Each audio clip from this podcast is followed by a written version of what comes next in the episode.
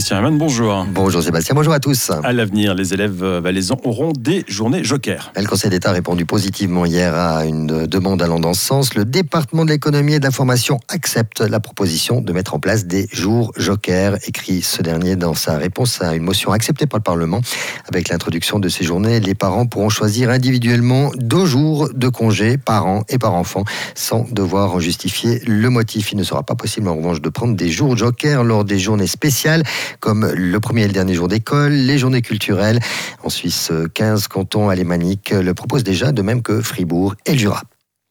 Le Parlement est entré en matière hier sur la révision de la loi sur les routes. Au menu, la répartition du financement du réseau routier entre communes et cantons que le Conseil d'État veut uniformiser pour tous les types de routes cantonales à l'intérieur ou hors des communes. Les députés devront toutefois décider lors de la lecture de détails s'ils soutiennent le projet du Conseil d'État qui propose une répartition du financement à hauteur de 70% pour le canton et 30% pour les communes ou s'ils suivent la vision de la Commission de l'équipement et des transports pour une répartition 75-25.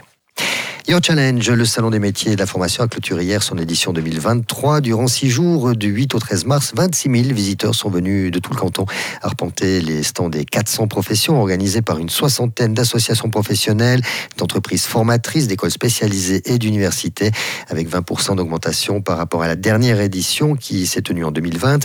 Le salon a suscité plus que jamais l'intérêt, se réjouissent les organisateurs. Plus nombreux que l'exercice précédent, les membres de la direction de Crédit Suisse ont vu leur rétribution totale reculer en 2022. Les 18 membres de la direction euh, ont perçu dans l'ensemble 32,2 millions de francs de compensation pour 2022, alors que les 15 dirigeants avaient obtenu 38 millions en 2021, selon le rapport annuel publié aujourd'hui.